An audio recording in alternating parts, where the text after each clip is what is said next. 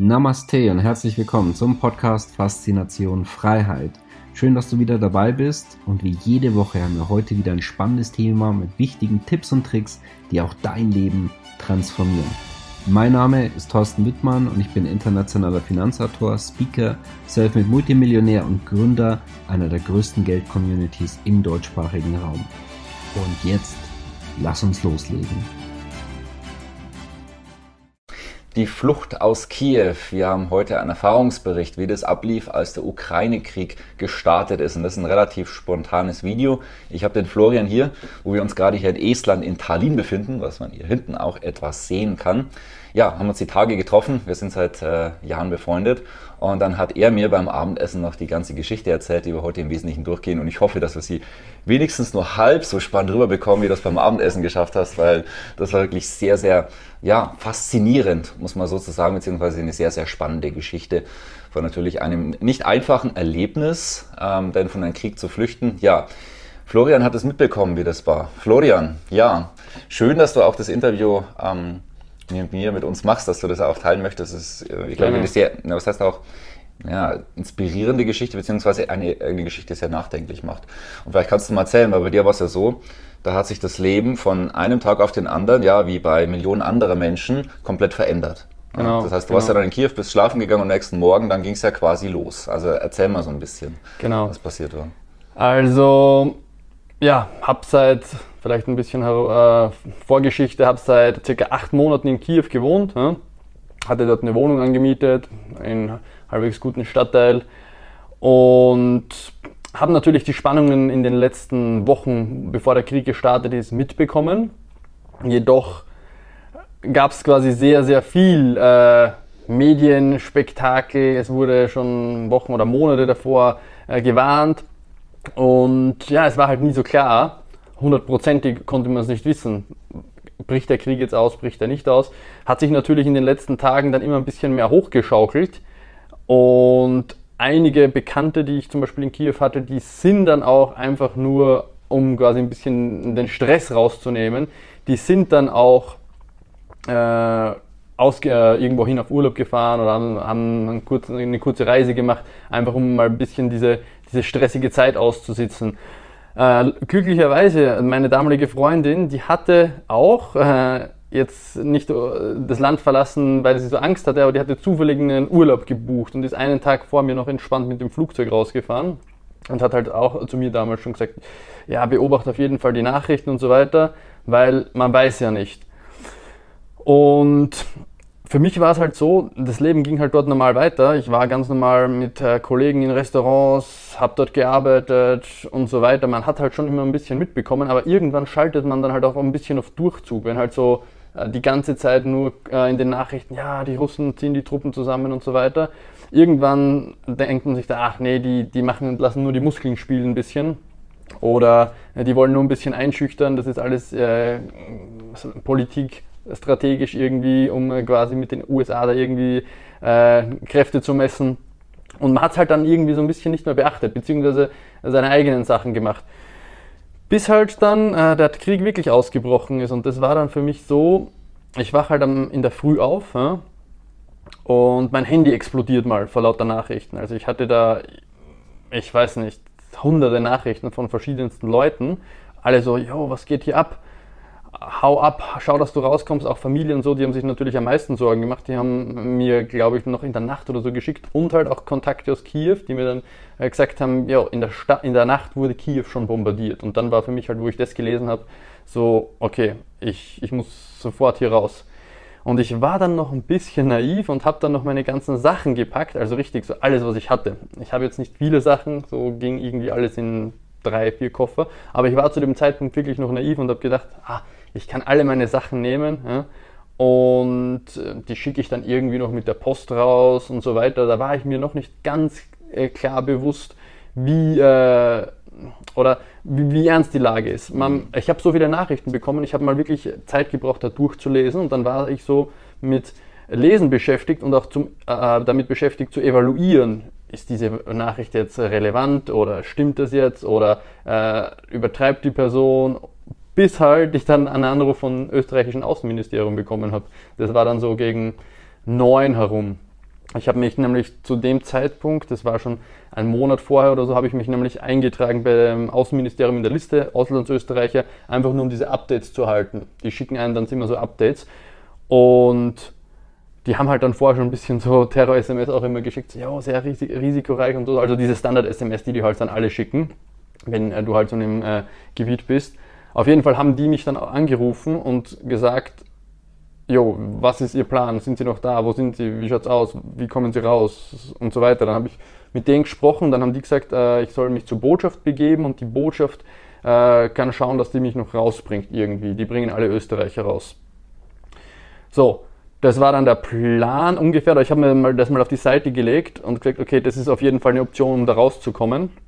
Und zu dem Zeitpunkt habe ich aber noch meine ganzen Sachen gepackt quasi, habe die dann äh, dann bin ich auf die Straße gegangen, habe mir gedacht, okay, ich gehe jetzt zur Post oder so und probiere das äh, rauszuschicken. Und dann gehe ich auf die Straße und dann habe ich halt das komplette, ja, nicht Chaos gesehen, das Gegenteil eigentlich so ein bisschen, kommt nämlich komplette Menschenleere. Und wer Kiew kennt, Kiew ist äh, komplettes Verkehrschaos normalerweise. Also da ist alles voll, ja, alles voll mit Autos, da kommst du nicht durch und so weiter.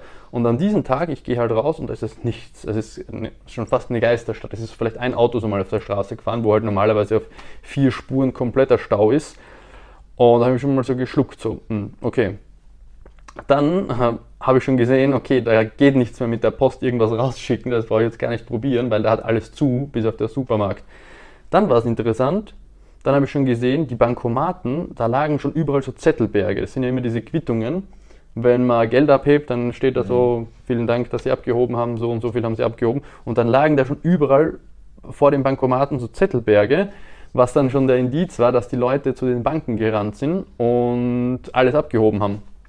Das heißt also, bei so einer Krisensituation kann man schnell damit rechnen, dass die Leute die Banken stürmen und wer vielleicht zu spät kommt, der hat Pech gehabt oder auch ewig lange Warteschlangen in einer Situation, wo man es wahrscheinlich nicht haben möchte. Genau, genau. Mhm. So, äh, dann habe ich realisiert, okay, rausschicken geht nicht. Ich reduziere alles aufs Minimum, irgendwie so Handgepäck und lasse alles da und egal, weil es ist auf jeden Fall sehr, sehr, sehr ernst. Und ich hatte dann auch noch einen persönlichen Kontakt, eine Freundin, Kollegin, die ich in der österreichischen Botschaft äh, kenne, die hat mich Gott sei Dank da immer ein bisschen unterstützt per WhatsApp und hat mir äh, so ein paar Instruktionen gegeben, was ich machen soll und wie ich machen soll. Und ich habe mich zu dem Zeitpunkt dann nochmal bei der Botschaft gemeldet und gesagt, okay, ja, es ist wirklich ernst, äh, ich schaue, ob ich irgendwie hinkommen kann und ob sie mich dann noch rausbringen können irgendwie. Dann meinte die Botschaft, und das war halt ach, nur ein, zwei Stunden später, ja, das, der, der letzte äh, Zug von denen, oder wie sagt man, der letzte Transport äh, mit Autos ist gerade abgefahren ja, und jetzt gibt es nichts mehr. Das Zeitfenster schließt sich immer mehr und sie meinten so, wenn ich jetzt noch die Chance habe, irgendwie selbst rauszukommen, soll ich jetzt noch gehen, aber mit jeder Stunde quasi wird das Zeitfenster enger. Und das war ja der Anfang von dem Krieg, wo die Russen damals versucht haben, sehr, sehr schnell Kiew zu nehmen. Die sind da von Norden gekommen und wohlgemerkt hatten die in der Nacht quasi so um 2, 3 Uhr oder so, hatten die schon erstmals Kiew bombardiert, zwar nur so Vororte oder Außenbezirke, aber und ja, dann ging es quasi los auf Zeit, ja, so schnell wie möglich, weil zu dem Zeitpunkt dachte ich, okay, keine Ahnung, du weißt nicht genau, wo die sind, ja. du hast keine militärischen Informationen, sind die irgendwie so äh, 80 Kilometer entfernt, sind die 20 Kilometer entfernt genau. und so genau. weiter. Das vielleicht kurz, weil heute wissen wir ja, wie es im Wesentlichen abgelaufen ist, aber damals, wie schnell sind die Russen da, wo sind sie genau, das war ja nicht äh, einsehbar. Genau. Extremes Chaos. Genau, auf jeden Fall. Dann hat, hat die Botschaft gesagt, ist, der Zug ist von uns ist leider abgefahren. Wir wissen nicht, wann wir das nächste Mal jemanden rausschicken, weil die haben auch selbst gesagt, ja, ist mega riskant. Die wissen auch nicht genau, was abgeht. Äh, deswegen werden die jetzt auch niemanden mehr ra weiter rausschicken. Und die haben mir dann angeboten, eine warme, eine warme Mahlzeit und eine, einen Platz zum Schlafen, wenn ich in die Botschaft kommen will. Das habe ich dankend abgelehnt, äh, weil ich dann gesagt habe, ja, ich, ich probiere es auf jeden Fall noch selbst rauszukommen. Und ich bin dann auch wieder zurück quasi zu meinem Apartmentkomplex. Da haben halt alle Leute irgendwie ihre Autos vollgepackt.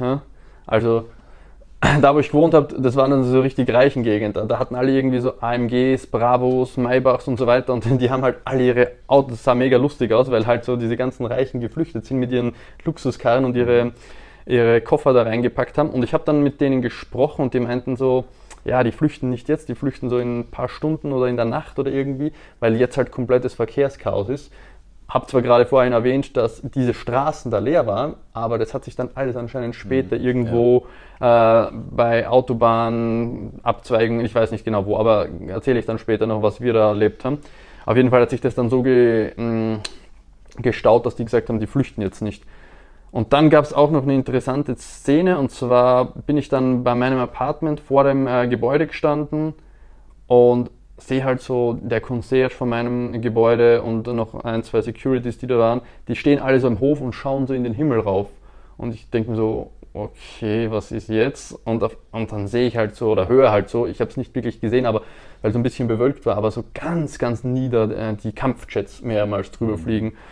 Und dann spreche ich mit meinem Concierge so und äh, frage ihn so, ja, was, ob er irgendwas weiß oder irgendwelche Informationen, einfach so ein bisschen Smalltalk. Auf jeden Fall hat er mir dann so die, die Parkgarage gezeigt, die dann gesagt hat, ja, da unten machen wir jetzt Bunker und da kannst du ja zur Not unten äh, runtergehen, wenn es halt bombardiert wird. Und dann habe ich auch gesagt, okay, jetzt Attacke los, nichts weg hier, Beine in die Hand und sofort äh, das weiter suchen, weil ich wäre sicher nicht im Bunker äh, da jetzt irgendwie ausharren. Also das war für mich Worst-Case-Szenario. Ne? Mhm. Ich glaube, du hattest auch mal quasi in dem Nebensatz erwähnt, da waren wir zwei Apartments weiter ist, äh, ist eine Rakete eingeschlagen? Ja, das war jetzt nicht, also das war dann viel später, aber das war dann, das war dann später, das haben wir dann gesehen, wo wir, da war ich Gott sei Dank dann schon wieder aus, aus der Ukraine draußen und das war auch nicht mein Apartment, sondern das Apartment ja. von meinen Kollegen und da hast du dann in den Nachrichten gesehen, da brennendes Apartmentgebäude, wo halt ein Loch drinnen ist und das war halt von ihm, von meinen Kollegen, äh, also ich glaube, dieses Gegenüberhaus oder so, also mhm. auf jeden Fall richtig tough. Ja, auf jeden Fall dann gesagt, passt so, jetzt äh, verschüsse ich mich so schnell wie möglich, ich nehme alle Beine in die Hand. Und dann hat mich ein Kollege aus Kiew angerufen noch und meinte so, äh, lass uns zusammen flüchten, weil es ist besser, wir flüchten zusammen, als halt jeder auf sich allein gestellt. So, aber zu dem Zeitpunkt, dann war noch die, so die Schwierigkeit, so wie treffen wir uns, weil in Kiew äh, sind dann nicht mehr wirklich Taxis gefahren. Es war extrem schwierig, ein Taxi zu bekommen. So mit Uber oder Bolt, normalerweise rufst du eins und in ein, zwei Minuten ist es da. Da hat es schon mal irgendwie so eine halbe Stunde gedauert, bis ich gecheckt habe, so, da kommt keins mehr. Ja? Da kommt keins mehr. Dann habe ich mich zu Fuß zu meinen Kollegen äh, auf zu Fuß gemacht und gesagt, jo, wir treffen uns bei dir ne? und dann schmieden wir den Plan, wie es weitergeht, weil, was auch noch war, wir haben alle probiert, Geld abzuheben und ging nicht mehr ging nicht mehr. Entweder war, war alles leer oder die Leute haben in der Panik teilweise, ich weiß nicht, was die gemacht haben, aber die haben die, die Bankomatkarte so reingeschoben, so brutal, oder dass sich das verzwickt und die sind, habe ich mehrmals gesehen, dass die halt da drinnen gesteckt ist. Ja? Da wäre vielleicht noch Geld drinnen gewesen, aber die haben das einfach in der Panik irgendwie blockiert, ja, sage ich jetzt mal. Und da waren dann einige Automaten auch so ausgefallen. Das heißt, ich hatte zwar, ich hatte so zwar, ich weiß nicht, 3, 4, 500 Dollar, ja, 500 Dollar vielleicht und noch ein paar tausend äh, von den ukrainischen Grivnas, aber das war halt nicht genug. Ja. Ich habe gesagt, ich gehe halt nicht auf die Flucht, wenn ich nicht mindestens ein paar tausend äh, Dollar bei mir habe, weil was mache ich? Ja, was alle, ich habe das so ein bisschen mitbekommen, weil ich halt hin und wieder doch ein Taxi, äh, glaube ich, der wollte dann so, nee, nur Cash, nur Cash. Also du rufst so ein Uber, nach einer halben Stunde kommt es vielleicht und dann sagte der so, nee, keine Kartenzahlung, ich will Cash, Cash, Cash. Und dann habe ich schon gemerkt, so, okay, das, da musste die Reisegäste jetzt sicher nicht so irgendwie ins Blaue hinein an. Und dann habe ich mich mit dem Kollegen getroffen und der äh, bei der Firma, bei der er gearbeitet hat, quasi, in denen sein Chef, der, der war nicht da. Der Max, der war äh, zufällig in Österreich Skifahren und aber der hatte uns quasi Zugang zu seiner Wohnung gegeben und hat äh, uns dann Cash gegeben. Ja? Also seine Assistentin hatte den Schlüssel und so weiter, ging ein bisschen hin und her und der hat uns dann Cash besorgt und dann, wo wir den Cash hatten, haben wir gesagt, okay, passt, jetzt können wir entspannt ausreisen oder was heißt entspannt? entspannt, aber ich äh, halt mit ein bisschen Sicherheit, ja. ja, mit ein bisschen Sicherheit. Und erst dann haben wir uns eigentlich organisiert und geschaut, wie kommen wir aus der Stadt raus. Weil zum Beispiel viele Sachen, das erinnere ich mich noch, mit dem Zug wollten wir gar nicht, weil wir haben gesagt, nee, Ukraine-Zug und so, das, das, das machen wir nicht. Noch dazu Bahnhof ist so vielleicht eines der Hauptziele, wenn die bombardieren und so. Äh, noch dazu, was ich dann gehört habe, die Zugtickets äh, waren komplett ausgebucht für weiß ich nicht wie lange und die Website von dem, von dem Zuganbieter, ja, von der Firma, die ist komplett kollabiert. Also zu viele Zugriffe, jeder wollte das Ticket und alle wollten raus. So, was wir dann gemacht haben, dann waren wir, haben wir uns zusammengetan zu dritt und haben halt quasi, jeder hatte glaube ich so ein oder zwei Handys und dann haben wir so auf allen Handys die ganze Zeit probiert, mit allen Apps, die es so gab, ein Taxi zu rufen. Ja? Einfach so ein Taxi. Und hin und wieder irgendwie ist dann immer eins aufgepoppt, dass man rufen konnte. Und dann haben wir uns halt eins gerufen, ist dann gekommen, haben wir dann gesagt, jo, wir wollen nach Polen. Hat er gesagt, nein. Äh, dann haben wir wieder mit allen Handys die ganze Zeit bei allen Apps probiert uns zu rufen. Dann ist der nächste gekommen, der hat gesagt, jo, nach Polen würde ich machen, habe kein Benzin. Dann ist der nächste gekommen, der hatte nur einen kleinen Mini-Skoda, der hat, wo wir gesagt haben, so, jo, wir haben beide so zwei, drei Koffer. Also nee, wir hatten jeder einen Koffer, glaube ich, oder so, aber trotzdem halt schon, jeder ein Koffer ist sich nicht mehr ausgegangen, noch mit vier Leuten im Auto. Das hat uns dann dazu, also dann haben wir den auch, haben wir gesagt, warte, holen wir noch eins. Dann haben wir schon umgedacht und gesagt, okay, wir, wir reisen nur mit dem Minimum. Ja, wir, wir lassen alles zurück, weil wir können es uns halt eigentlich nicht leisten, so jetzt wählerisch zu sein. Ich bin dann geflüchtet, glaube ich, mit, meiner, mit meinem Laptop, noch so was das einzig Wertvolle, das irgendwie so ein paar tausend Euro kostet und wirklich nur so ein T-Shirt oder so. Ja? Weil ich mir halt auch so gedacht habe, ja, ich werde jetzt, wenn ich es dann rausschaffe, bin ich sowieso sofort weg äh, und kann mir wieder irgendwas holen. Aber so aufs Minimum habe ich es quasi runtergebrochen. Und dann haben wir halt noch ein Taxi geholt, der hatte kein Benzin. Und genau, das war auch noch zum Beispiel, du, du konntest kein Benzin mehr bekommen oder nur mehr schwierig. Die Regierung hat so 20 Liter pro Auto äh, ausgerufen, also du konntest nicht mehr, gesetzlich nicht mehr mehr tanken. Und halt um alle Tankstellen war halt so richtig eine richtige Schlange. Also so eine richtige Schlange, um mehrere Blocks teilweise. Äh, also da hättest du, ich weiß nicht, wie lange warten müssen, ein paar Stunden und dann vielleicht hättest du nichts mehr bekommen, ich weiß es nicht. Ne? Aber auf jeden Fall sehr, sehr riskant.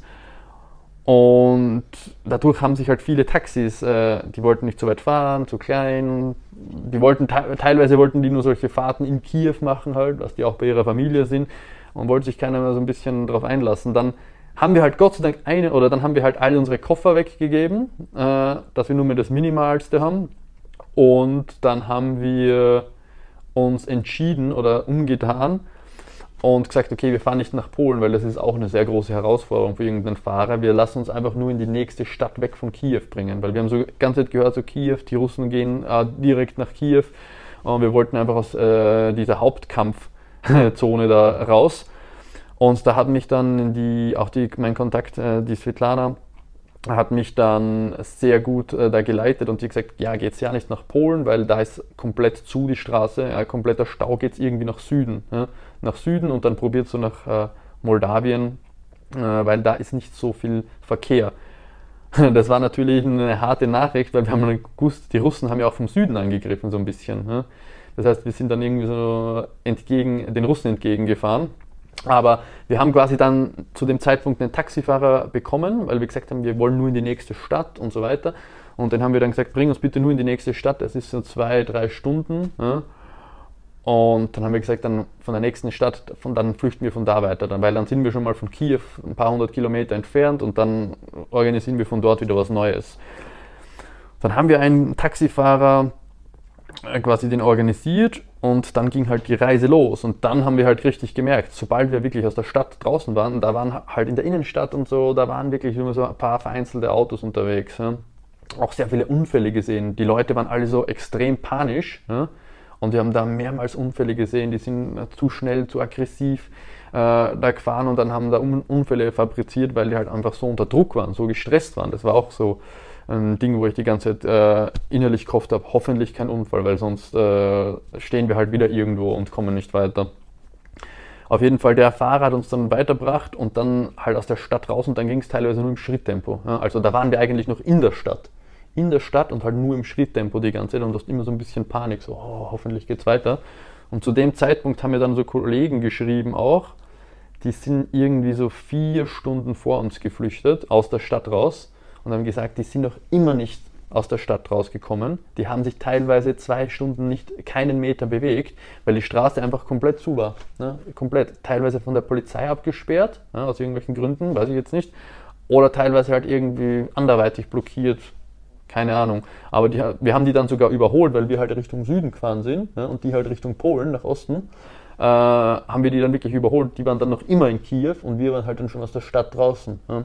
Das war unser Glück, weil wir halt äh, ein bisschen eine alternative Route gewählt haben und halt uns da mit der Kollegin von der Botschaft sehr eng ausgetauscht haben. Und dann ging es aber trotzdem noch sehr, sehr langsam voran. Und wir haben dann die ganze Zeit so auf Google Maps, Gott sei Dank, schauen können. Das zeigt ja immer an, so wo ist ein oranges und wo ist eine rote Zone, also wo staut sich komplett. Und dann haben wir unseren Taxifahrer gedrängt, von der Autobahn runterzufahren ja, und irgendwelche Seiten, also Bundesstraßen, Landstraßen nennt man das so, äh, zu fahren. Und dann ging es ein bisschen besser. Wobei man sagen muss, die Autobahn war halt komplett zu. Und selbst auf der Bundesstraße war es noch komplett dicht. Ja also ziemlich dicht, wobei da konntest du fahren. Und die Leute sind so panisch gewesen, die sind auf der Autobahn teilweise auf die Gegenspur gefahren und auch stadtauswärts. Das heißt, es waren zwei, drei Spuren ja. stadtauswärts, teilweise am Pannenstreifen stadtauswärts und auf der Gegenfahrbahn auch stadtauswärts teilweise. Also es war richtig heftig. Und wir haben auch mehrmals die Polizei gesehen mit so, also komplett vermummte schwarze Polizisten oder Spezialeinheiten oder so, die halt irgendwie da reingekrätscht sind, Autos mit angehaltenem Sturmgewehr äh, geöffnet haben und Leute rausgezogen haben. Ob das irgendwie so Saboteure waren oder einfach nur, weil Leute zu verrückt waren, weiß ich nicht, aber das war halt schon ein, waren schon chaotische Szenen.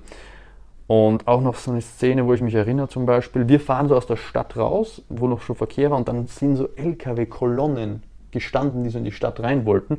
Die haben die Polizisten nicht reingelassen aus irgendwelchen Gründen. Ich weiß es nicht, ob die alle kontrolliert haben wegen russischen Saboteuren oder so, oder ob die gesagt haben, oh, zu gefährlich, oder ich weiß es nicht. Aber halt diese ganze Versorgung ja, ist auch irgendwie so kontrolliert oder gestockt, oder das habe ich auch sehr stark gemerkt.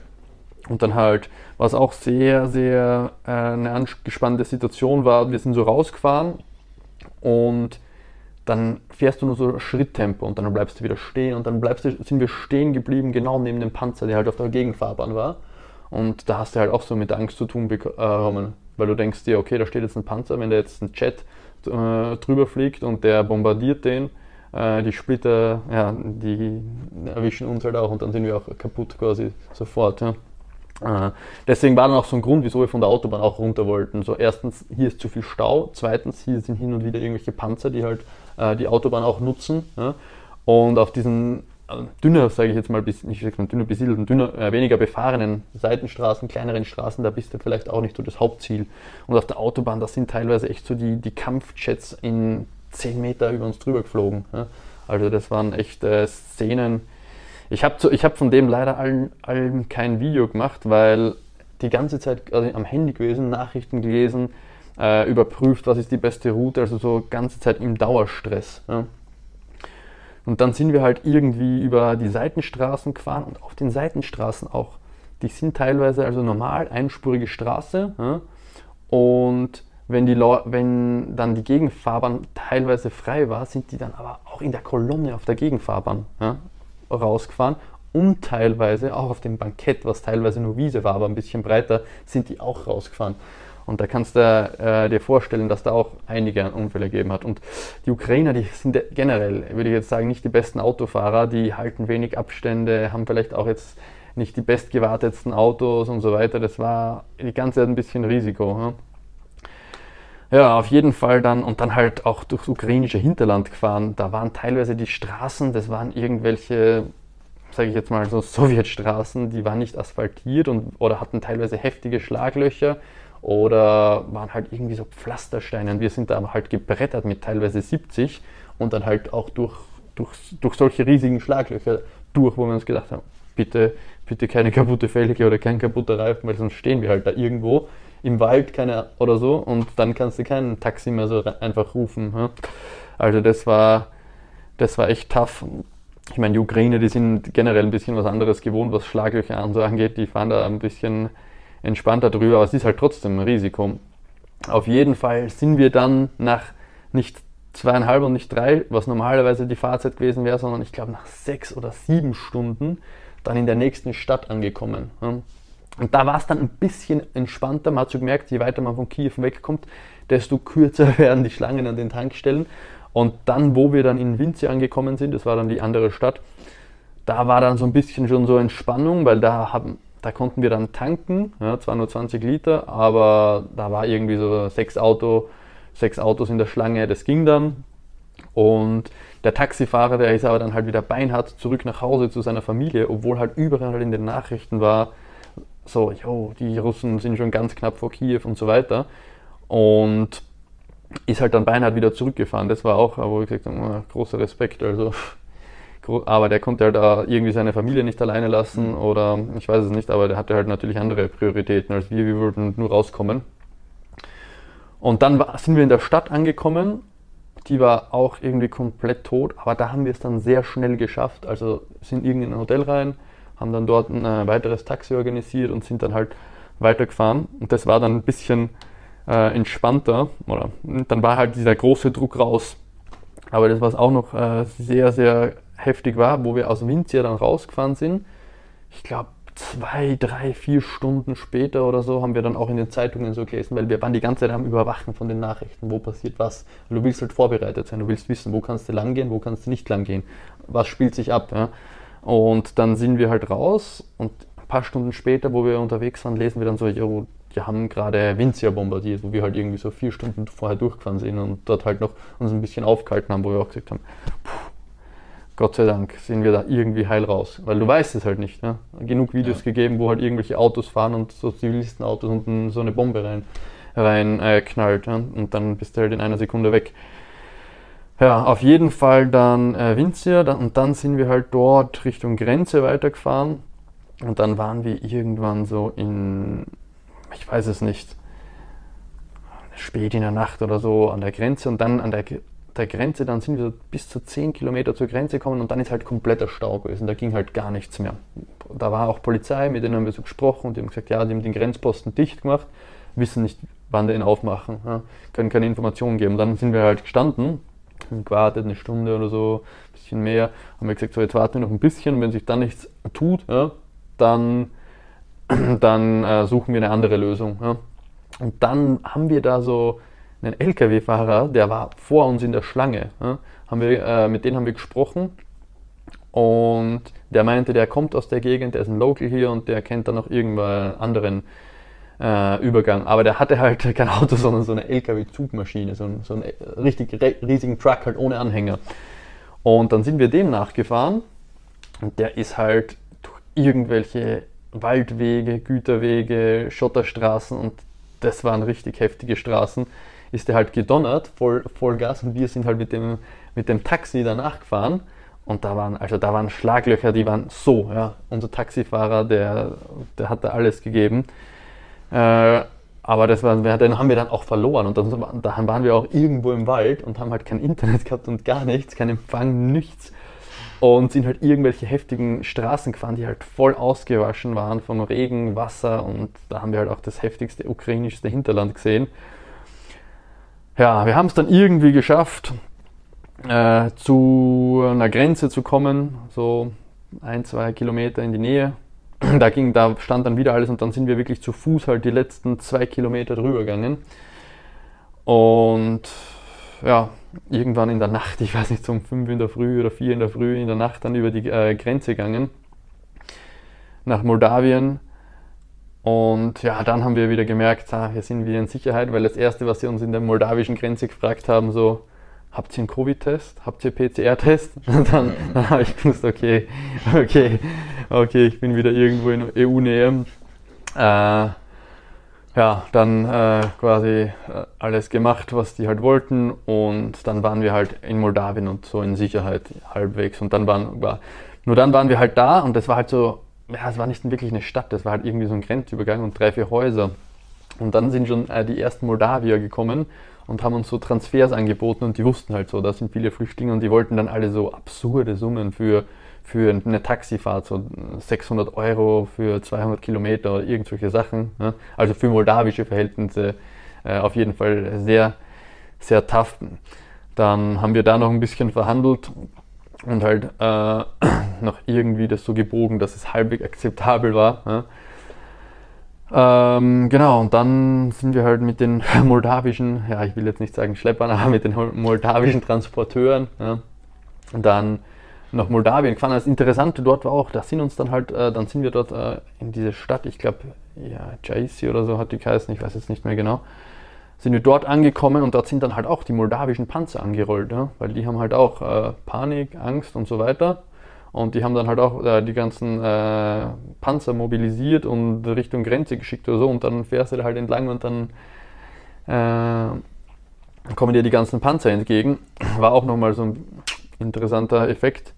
Die ukrainischen Grivnas waren zu dem Zeitpunkt dann auch komplett wertlos. Wir wollten die dann in Moldawien umtauschen. Dann haben die überall schon so bei den Grivnas eine Null reingemacht, weil die gesagt haben, so, ja, nehmen wir nicht mehr an. Und ja, der komplette Fl Luftraum, wir konnten dann auch nicht aus Moldawien flüchten, weiter mit dem Flugzeug, weil der Plan war so, wir gehen dann irgendwo hin, wo irgendwo ein Flughafen ist und dann fliegen wir halt so normal raus. Ja.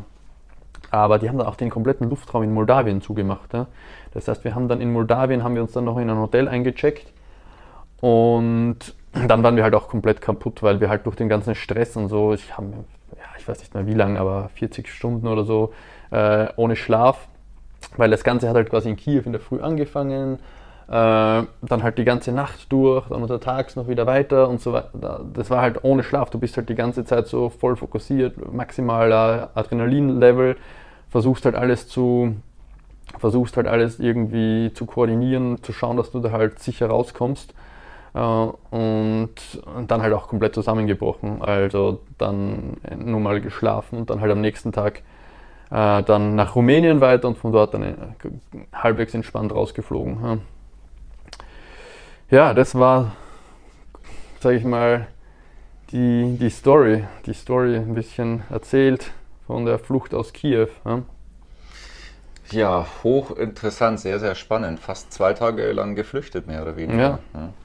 Hm. Ich glaube, da ist auch mal, das ist ja auch im Prinzip nur eine Zusammenfassung, da ist ja noch viel, viel mehr passiert in der Zeit. Aber da hast glaube ich, auch mal erzählt, da gab es einen Bekannten, der ist mehr oder weniger dann zusammengebrochen, oder? Oder in Kontakt mit ihm durch. Ja, also wir waren halt auf der Flucht, war ich halt mit äh, zwei Kollegen noch. Ja? Also zusammengebrochen, es, es, war halt einfach so eine mentale Belastung, dass halt men mental zusammengebrochen. Ja? Mhm. Es ist halt so, der Stresslevel und der Adrenalinlevel ist halt so hoch, dass du halt die ganze Zeit so voll arbeitest. Ja? Weil der Kopf denkt halt so, ja, du musst dich halt jetzt extrem fokussieren, sonst bist du vielleicht nicht mehr. Ja? Sonst, sonst überlebst du das jetzt nicht. Aber zudem, äh, ich habe es Gott sei Dank halbwegs gut mitgenommen. Ja? Aber zu dem Zeitpunkt, wo wir dann halbwegs in Sicherheit waren, ist bei einem Kollegen, der war halt dann komplett, der ist halt dann irgendwie komplett mental, hat er aufgegeben und gesagt, boah, da hat man so richtig gemerkt, dann geht diese große Last, fällt dann runter und dann ist bei dem halt äh, äh komplett, äh, ja, der war dann komplett fertig so und mhm. natürlich äh, komplett verständlich. Ja. ja. Ich denke, das sind ein paar Punkte dahinter. Also ähm, erstmal so äh, Thema Plan B zu haben oder auch, naja, auch sich die Frage vielleicht zu stellen, wie kann man am besten flüchten im Fall der Fälle. Wenn wir da gesehen haben, es ist nicht mehr so einfach Benzin zu bekommen, es ist nicht mehr möglich an Bargeld heranzukommen, was man dann aber braucht, weil man mhm. dann halt nicht, ja, ich habe hier Karte, mhm. ja, äh, sondern die wollen dann Cash und mhm. dann auch nicht wenig ja, mhm. für diejenigen. Also das sind viele interessante Punkte, über die man, glaube ich, nachdenken kann oder sollte. Ne? Also Learning für mich, ich habe jetzt immer ein paar tausend Euro Backup ja. äh, dabei, mhm. Cash, mhm. ja, in Dollar und in Euro, das habe ich jetzt immer ein paar tausend damit, ja, einfach nur, falls, keine Ahnung, irgendwas ist. Ja. Und äh, jetzt greife ich auch nicht an. Also das, das war mein großes Learning, weil so ein bisschen äh, Backup, das schadet nie. Ja. Mhm. Ja, also Florian, herzlichen Dank für das sehr, sehr spannende Interview, glaube ich auch mit vielen interessanten Punkten. Nicht nur eine spannende Geschichte, sondern mhm. auch viel Botschaft dahinter. Ja, danke auch für, für deine Learnings und ja, was gar nicht mehr, was ich jetzt großartig sagen soll. Ne? Also von dem her, ja, schön, dass das alles so geklappt hat, man weiß ja nie. Und ähm, ja, schön, dass wir uns hier dann in, in Estland, Tallinn äh, in deiner Ruhe drüber unterhalten konnten. Ja. Ja. Na denn, also. Passt. Auch schön, dass du heute wieder mit dabei warst in einem auch, äh, denke ich, sehr spannenden und auch nachdenklich stimmenden Video. Und ansonsten äh, gerne YouTube-Kanal abonnieren. Deine Kommentare sind natürlich auch spannend, äh, was du darüber denkst und sagst. Also schreibe es gerne darunter. Und ansonsten, wir sehen uns nächsten Freitag wieder, wie inzwischen ja bereits seit über sechs Jahren, jeden Freitag ein neues Tippvideo. Und da haben wir heute, denke ich, auch was ganz Besonderes, aber auch zukünftig noch ganz spannende Sachen. Also bis nächsten Freitag, dein Thorsten Wittmann. Ja, und hier Florian Barfrosch. Schön, dass du wieder dabei warst. Wenn dir der Podcast gefällt, erzähle gerne dein Umfeld davon, sodass auch dieses von den Inhalten profitieren kann. Und falls du es nicht schon gemacht hast, abonniere den Kanal, damit du künftig keine Folge verpasst und vor allen anderen informiert bist. Gerne kannst du uns auch einen Kommentar und eine positive Bewertung bei Apple Podcast dalassen. Bis zum nächsten Mal, dein Thorsten Wittmann.